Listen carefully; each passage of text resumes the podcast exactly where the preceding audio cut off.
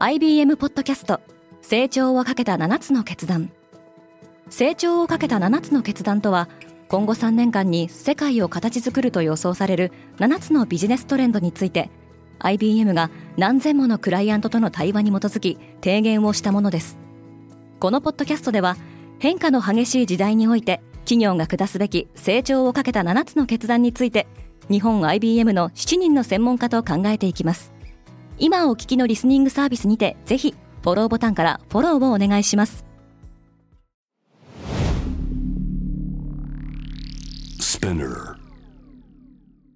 おはようございます。平野真由です。2月29日木曜日。世界で今起きていること。アップルカーの開発を打ち切ったと報じられていたアップル日本時間の深夜2時から開かれた株主総会で、ティム・クックが今後目指すべき方向性を明らかにしました。このポッドキャストデイリーブリーフでは、世界で今まさに報じられた最新のニュースをいち早く声でお届けします。アップルは車より AI を作りたい。先ほど開催された株主総会で、アップルの CEO ティム・クックは生成 AI で新境地を開くと宣言しました。総会に先立ち、同社がおよそ10年にわたり続けてきた EV 開発を断念したと、ブルームバーグをはじめとするメディアが報じていました。EV 開発に関わってきたスタッフの一部は、今後複数の生成 AI のプロジェクトに配置転換されるとも伝えられています。特に生成 AI の開発について、アップルはメタやマイクロソフト、グーグルをはじめとするビッグテック各社と比べて明らかに遅れをとっています。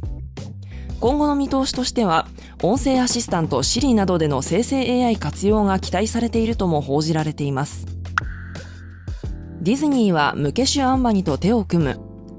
ウォルト・ディズニーはインドの資産家ムケシュ・アンバニの複合企業リライアンス・インダストリーズと合弁会社を設立すると発表しました。インドの動画配信及びテレビ関連の資産を統合する計画で評価額85億ドル日本円で1兆3000億円の巨大企業が誕生することになります。リライアンスのメディア事業であるバイアコム18は MTV インドやコメディセントラルといった人気チャンネルを運営しています。ディズニーのインド事業と合併した新会社は、2つの動画配信プラットフォームと120のテレビチャンネルを抱え、顧客ベースは合わせて7億5000万人に達する見通しです。ディズニーはインドでクリケットのプロリーグの配信権を失ったことから顧客数が大きく減ったほか、平均所得が低いために動画配信の課金モデルから十分な収入を得ることが難しく苦戦が続いていました。タリバンはクリケットの強豪国になりたい。アフガニスタンを支配するイスラム主義組織のタリバン暫定政権は、クリケットの人気に注目しているようです。昨年秋にインドで行われたクリケットのワールドカップで、アフガニスタンは強豪国を次々と破り、世界を驚かせました。暫定政権はクリケットを支援する方針を示しており、世界的な競技人口が少ないため、より多くのチャンスがあること、クリケットのプロになることがアフガニスタンで貧困から抜け出す方法であることなどからクリケットアカデミーへの入会希望が急増しているそうです。ワシントンポストは首都カブールに大規模なクリケットスタジアムを建設する計画が政権内で議論されていると報じています。ただタリバンは女性のスポーツは禁止したままです。共和党の重鎮が上院トップを辞める。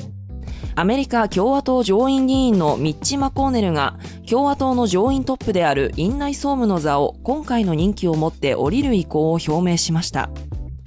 マコーネルは現在82歳で、2007年からの院内総務としての在任期間は史上最長でした。後任の選挙は11月に行われます。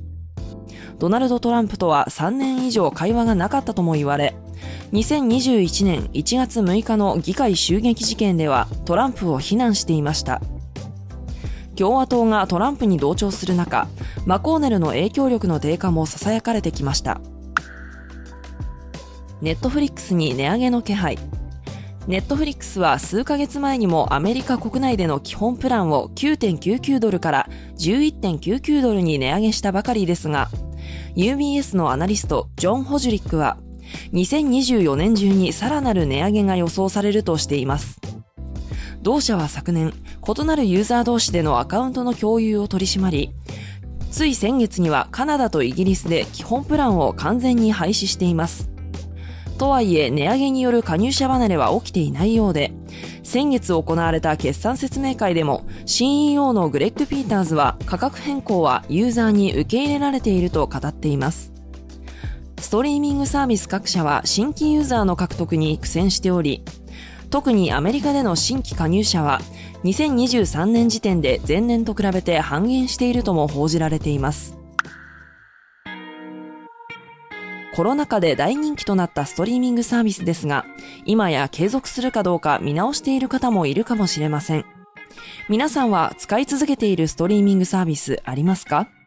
?SNS でハッシュタグデイリーブリーフをつけて教えてください。平野真由でした。今日も良い一日を。